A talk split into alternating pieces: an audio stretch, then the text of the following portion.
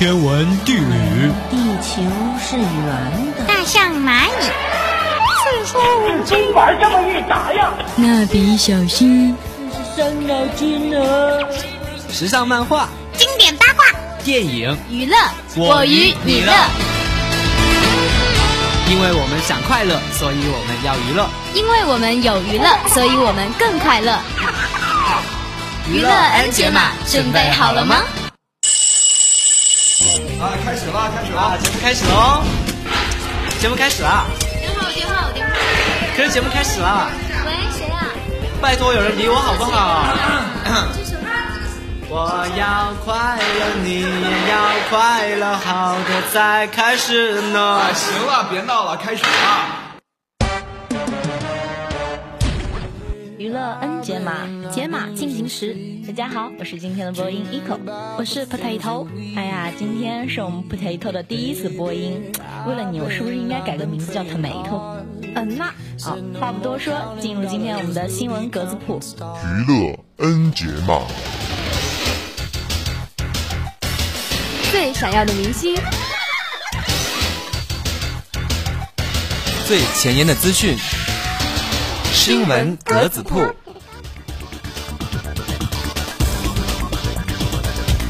不可不听。哎，一口，你小的时候喜欢看什么动画片呀？小的时候啊，我记得有《黑猫警长》《飞天小女警》。然后还有好多好多的动画片呢，不过我最喜欢的还是看书，像小美人鱼啊，是我最喜欢的小说之一。这样啊，那你知道那个小美人鱼将要拍成电影版了吗？莫瑞兹近日签约，将在环球公司和 Walking Title 公司根据安徒生童话《海的女儿》改编的真人电影《小美人鱼》中饰演标题角色。哎呀，你一说到美人鱼，我想起来我看过两个版本的。这个我听说好像是根据《海的女儿》来改编的，最后的结局是小美人鱼没有杀死王子变回美人鱼，而是牺牲了自己，最后变成了泡沫。然后我还记得我小的时候看过另外一个版本的，最后的是女巫被制服了，然后小美人鱼幸福的跟王子在一起了。其实我还是比较喜欢那个版本的，这个太悲剧了。对啊，好圆满的结局啊！不过莎士比亚也说过。悲剧是什么呢？悲剧是把美的东西毁灭给人看。觉得可能他们把这种版本的改编成电影，更能达到吸引观众的效果吧。那么目前这个小美人鱼还没有导演的人选。之前索菲亚·科波拉曾一度担任导演，但后因为创作分歧退出该项目。据说他主要是不喜欢克洛·莫瑞兹这样的明星来扮演小美人鱼。就我本人来说，我还是挺喜欢克洛·莫瑞兹的，就长得那么漂亮。不过，好像索菲亚·科波拉她本人不仅是个导演，也是个演员。你说会不会因为索菲亚的导演身份，然后她又是演员，所以他因为同行之间的竞争才会喜欢克洛的呀？有这个可能，然后也有可能是因为他嫉妒克洛的美貌。然后听说这个环球版的小美人鱼的真人电影是由英国导演乔怀特在观看表演时候产生的灵感。你说艺术家们是不是都这么干？嗯，对啊，就好像那句话说的，艺术来源于生活，而高于生活。说完了电影，下面我们来说说综艺吧。哎，Potato 啊，你最喜欢的综艺节目是什么呀？当然是台湾最火的综艺节目《康熙来了》呀。哎呀，《康熙来了》，我听说过。虽然我没有怎么看过，但是听讲这个节目是非常火的。对啊，但是据说呀，《康熙来了》最近要进入尾声了。我上次听他们说，蔡永康和小 S 在上个月的十六号在微博上发了消息。闪电宣布请辞《康熙来了》。是的，那今日，呃，主持人蔡康永、小 S 先后宣布要离开了主持十二年的台湾王牌综艺《康熙来了》。蔡康永先后发文宣布告别康熙，想要做一些改变，同时表达了对于节目组工作人的不舍。其中提到，这个消息是第一个通知小 S 的。随后不久，小 S 也宣布将与蔡康永共进退。康熙没有康永哥就不完整，所以小 S 也宣布退出。我刚刚趁着空闲时间的时候，我去翻了一下他俩的微博。康永哥说他要跟康熙来了道别啦，第一个告诉的就是小 S。这段奇妙的旅程就结束于十二年的今天了。十二年来，有笑泪，有殷勤，相伴一场，人来人往只是日常。他的《康熙时光》就到此为止了。小 S 的微博发的也特别像回复康永哥的，他说他跟康永哥一起经历了创作，一起共同经历的人生，而康熙没有康永哥就再也不完整了，所以他也决定要离开了。据台湾媒体报道。由于八日晚间播出的《康熙来了》不见了康永和小 S 两个人，而是由阿雅和纳豆代班主持，这就引起了观众的热烈讨论。难道他们两个人已经离开了吗？我觉得呀，其实不是阿雅和纳豆主持的不好，而是康永和小 S 的主持风格在圈内真的没有人可以去代替。不仅仅是他们的主持风格和这种化学作用，我觉得他们俩的敬业精神也是无人能敌的。虽然说小 S 之前因为怀孕经常请假，但是他们在节目中却是尽心尽力的。而蔡康永在播出的十一年间从未缺席，即使二零一三年的时候有面部神经失调的状况，仍然是戴着面具录像。这么敬业的精神，值得我们学习啊！还有说 potato 啊，你看看人家那么敬业，你是不是也要向人家学习一下？千万不要在播音期间给你男朋友发短信哦！天哪，我要是有男票就好了呀！哎呀，那你手机的屏保是谁呀？啊啊，我听不见了，你说啥？你说啥？虽然两人即将离开康熙，可是近期啊，至少超过三十个以上制作单位力邀他们搭档呢。显见二人依旧炙手可热。到这里，关于康熙的新闻就真的结束了，真正的结束了。没错，那聊完女生最关心的八卦话题了之后，接下来我们将聊一聊男生们最感兴趣的一个话题了。这男生们最感兴趣的肯定是游戏啦，像刀塔撸啊撸啊，一个个都宅在宿舍里不出来，天天撸撸撸。不过，将于明年暑假上映的《魔兽世界》也是吸引了无数人的眼光。同时，该片台前幕后的很多花絮也被披露了出来。以下我们将为大家介绍几大关于《魔兽世界》电影的事实。首先，《魔兽世界》的电影并不是根据《魔兽世界》改编的，只是因为《魔兽世界》的名字响亮，才采用了这个名字。它是根据九十年代的电影《魔兽争霸》改编的，气质接近《指环王》，而视觉上、特效上相当于《阿凡达》和《权力的游戏》。嗯，它把这两种科幻和政治迥异的风格结合到了一部电影里，哎，我还是真的很期待呢。那我们就再透露多一点点，来吊吊大家的胃口吧。好的，首先我们从道具上说起，由于演员穿的盔甲太重。他们每次上马都不得不借助梯子的帮助。哎，你说干个演员的活容易吗？不容易的还在后头呢。艾尔文森林是剧组搭建的最大最全的场景之一，每一片树叶啊都必须手工绘画。哎，我感觉这个场景模型很有拍卖收藏的价值呢。这样剧组就都不用担心双十一剁手了。我们暂时就剧透到这里啦。那么听了我们的介绍，大家是不是都很有兴趣呢？这个魔兽世界不仅是给游戏玩家拍摄的，也是给对这款游戏一无所知的其他电影观众拍摄的。大家是不是都等不及要去看了呀？当然啦！哎呀，不配合，你真的好配合。嗯呐，一段好听的音乐过后，欢迎大家继续收听我们的娱乐 N 解码。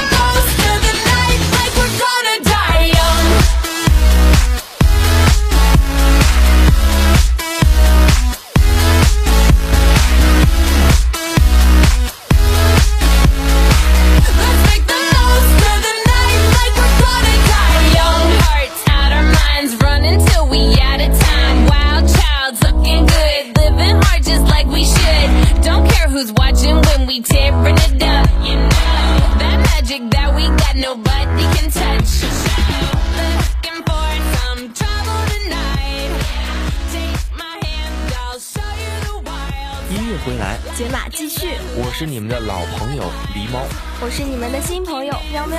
喵喵喵！哎，你怎么叫喵喵啊？这是不是在模仿我的艺名？不，虽然我很崇拜狸猫，但是是因为我特别的喜欢猫。想想它软软的毛，软软的爪子，简直可爱的根本停不下来呢。嗯，说到爪子啊，我突然想起最近我们都在做的一件事，就是剁爪子，也就是剁手。那就是因为双十一的时候买了太多东西，然后我们这个购物清单都满了，一辆价值连城的购物车。对呀，喵喵看着自己的长长的购物清单和满满的购物车，觉得自己接下来都要吃土了呢。哎，说到最近这个快递，你有没有收到很多快递？有啊，而且我们学校新建了一个快递自取。狸猫，你用过它了吗？那个快递自取，我的舍友已经用过了。嗯，其实那个快递自取在我们家小区里也有一个，所以说狸猫也算是经历过的，觉得那个挺高科技，而且很方便。虽然是方便，不过就更管不住自己的手了呢。不过说到清单，突然想起了最近刚看了一部电影，里面也是关于清单的呢。不过它是一个独特的未完成清单，我们也叫它遗愿清单。哦，对，遗愿清单这部电影呢，也是我非常非常喜欢的。虽然说呢，它是一部不怎么新的电影，但是狸猫对它的感情啊，那可是非常的深的。那话不多说，进入今天的电影那点事儿。说起来，今天要说到的这部电影《遗愿清单》啊，可真的算得上是一部老电影了。它是零七年拍摄的，现在呢已经有七八年喽。对，而且它讲了一个好故事，它是由著名的导演罗伯莱恩导演的美国文艺喜剧电影，而且它的演员阵容也相当强大，由杰克尼克尔森和摩根弗里曼领衔主演。话说这部影片拍摄之前还有个小故事呢。嗯。就是这部电影啊，在拍摄之前呢，导演一看到剧本啊，就决定，嗯，好，我要拍摄它。我觉得当时导演的心境一定是觉得，嗯，我看到了一个好故事。是的，罗伯雷啊，我觉得他不只是一个导演，他更是一个从生活中发现精彩的艺术家呢。我啊，最喜欢雷恩的地方就在于，他总能从情感类故事中开发出幽默，这种能力啊，在大家周围是不多见的。这样导演一定也是很珍贵的。哎，没有错。其实我最喜欢这个导演的地方就在于啊，你说一个文艺的一个情感故事，他偏偏能让他变得很幽默，让人看着觉得。不乏味不枯燥。每次我看这种电影的时候，总是怕呀，呃，文艺电影清新的爱情的，或者是关于亲情的，觉得哎呀好苦恼。可是，一看这位导演的电影呢，我就觉得。哎，非常有意思，非常的能看得下去。喵喵看完以后也是感悟很多呢。这是一部欢笑和眼泪同时涌出的电影。虽然它讲的是两个癌症患者的故事，大家肯定觉得一定是充满了悲伤，但是它却引发了很多笑声的。比如两个人初次见面就上演了一部傲慢与偏见，不得不说两个人的演技真是太好了。嗯，我记得。因为两个人啊，他们的背景是很有差异的。一位呢是百万富翁，是这个医院的拥有者；然后另一个呢是一位蓝领机械师，算是一个普通工人。当他们见面的时候呢，这位大老板啊就问助理：“哎，那个黑鬼是谁啊？”然后就非常的不礼貌，相当于傲慢与偏见。这两个人之前是截然不同的，但是我觉得他们内心是非常相似，要不然怎么会成为未来的好朋友呢？嗯，没有错。其实两个人呢也算是一种惺惺相惜吧，毕竟都是得了癌症，生命呢也被通知差不多有半年或者到一年的一个时间。哎，怎么说呢？如果一个人啊知道了自己的死期，那么他的生活肯定是不快乐的。但是影片中的两个人却没有这样哦，而且我觉得在影片中，爱德华像是一个人的手和脚。而卡特就像是大脑和心脏，两个人共同组成了一个人，然后用他们剩下的生命去燃烧，找到生命的价值，去见证奇迹，真是太羡慕他们了呢。其实一开始啊，这一位大老板呢，算是活得非常讲究，然后吃一些美食啊，说让自己的生活变得快乐呀。但是后来呢，面临一些化疗的治疗结果，他是不停的呕吐，而机械师老卡特呢。当时却嘲讽他啊，把好东西都吐进马桶里了。不过后来两个人因为治疗和知道自己的死期以后，算是惺惺相惜，互相帮助，也产生了后来的后续故事，还有两个人深厚的友谊。没错没错，我印象最深刻的情节也是在那里。当医生宣判他们生命的节点的时候，两个人一阵沉默和面无表情。但是最后，卡特竟然问他想玩牌吗？爱德华的回答也真是够有意思了。他回答说：“就怕你不问。”这情节真是令人回味无穷啊！没有错，其实这段情节也让狸猫感觉非常非常有趣。不过说到人面临死亡当时的感觉啊，总体来说呢，能分成几大项。当时他们听到自己的死亡消息的时候，就算第一个阶段是拒绝。拒绝之后呢，是痛苦，痛苦之后应该是各种绝望啊，还有无奈。到后来呢，是慢慢的接受，慢慢的去承认。这个呢，是人面临痛苦的时候几大反应。我觉得当时他们面临死亡的时候，算是两个人共同并肩行走在死亡之路上呢，是不畏艰险呀。而且啊，看完电影，我最大的感悟就是，我们应该把自己生命中的每一天都当做最后的六个月，然后去珍惜每一天的生活。对了，狸猫，虽然我们还年轻，人生的道路还很长，但是你也一定有类似于遗愿清单这样的人生目标吧？嗯，其实狸猫在看完这部电影以后啊，就想，嗯，如果真的自己的生命被通知还有六个月，那么我会怎样以一种态度来过生活呢？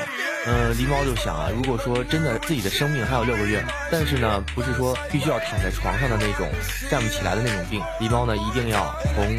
中国的云南，然后走滇藏线入藏，然后一直往西走。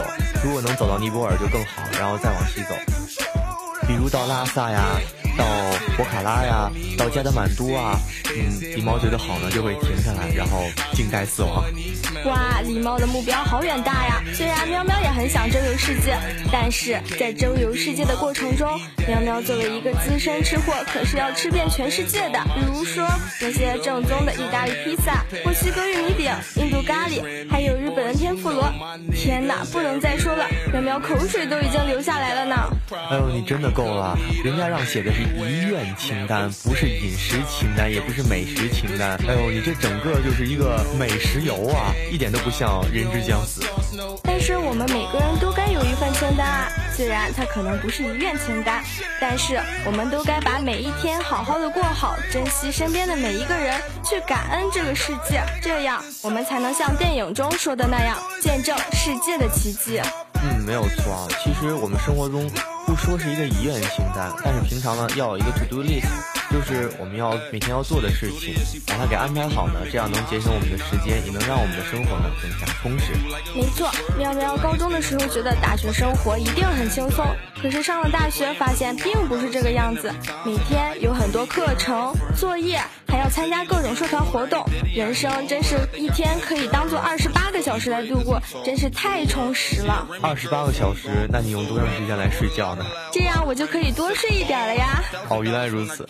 嗯，其实我还是劝学妹呢，要平常安排好自己的学习生活啦，然后不要让自己太过于烦恼，身体还是最重要的。你看，如果咱们的身体不好，最后可能真的要去写这个遗愿清单了。是啊，健康真是人生的第一大财富。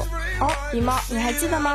剧中爱德华特别喜欢的咖啡，在卡特临终之前，卡特给了爱德华一个小故事，是关于他们的咖啡的故事。里面讲了麝香猫，你还记得吗？嗯，我记得。其实我觉得当时他们喝这个咖啡啊，包括讲这些故事呢，我都是觉得是一种非常好的人生态度。嗯，俗话说呢，物以类聚，人以群分。这两个朋友啊，之所以能相聚相识，最后变成很好的朋友，我觉得他们最大的共同点都是要面临不能避免的死亡，要掌握剩下不多的生命，而且啊，他们知道要做什么。当卡特遇见爱德华的时候呢，他每次都想说自己这个清单呀，嗯，完不成算了吧。但是爱德华这个人呢，就非常的雷厉风行，讲究说，嗯，我们一定要做他。我们现在最剩下最多的就是钱了，我要把你完成它，有钱任性。是啊，两个人在剧中是好朋友，互相鼓励，互相帮助，在私底下一定关系也是不错的。因为啊，导演罗伯·雷恩和摩根·弗里曼几乎在同一时间想到饰演爱德华·科尔的最佳人选就是杰克·尼克尔森，而且两人在拍摄这部剧时就已到达了七十岁高龄，但是两人仍是精神矍铄，演技超群。嗯，说起来，这两位老戏骨啊，也是够拼的。杰克尔尼克尔森和摩根弗里曼为这部影片特意剪去了头发啊！你说两个老人让人家剃个光头，多么的不合适。嗯，而且呢，杰克尼克尔森这个人呢，他曾经有过住院的经历，也为本片呢增色不少。他把自己在医院的时候的经历带到了影片里，还把当时在医院里拿到的那副眼镜呢，也带到了影片里，让人特别有一种身临其境的感觉，变得真实而即兴。是的，这部影片打动了很。很多人。还有曾获格莱美奖的约翰梅耶亲情为这部影片创作的原创歌曲《Stay》，这首曲子真是非常动听，希望大家都能回去听一听。好了好了，又变成 V 榜了，我们在说电影，那让我们继续回到我们电影的剧情吧。其实我们还是要谈到当时导演看到这部电影的时候，他之所以选择拍这部电影是怎样一种心态？我觉得呢，导演呀。就跟裁缝是一样的，一个好的导演啊，看到一个好的剧本，就像一个好裁缝看到一片好的布料一样，一定要把它做成一个完美的作品，心里才舒服呢。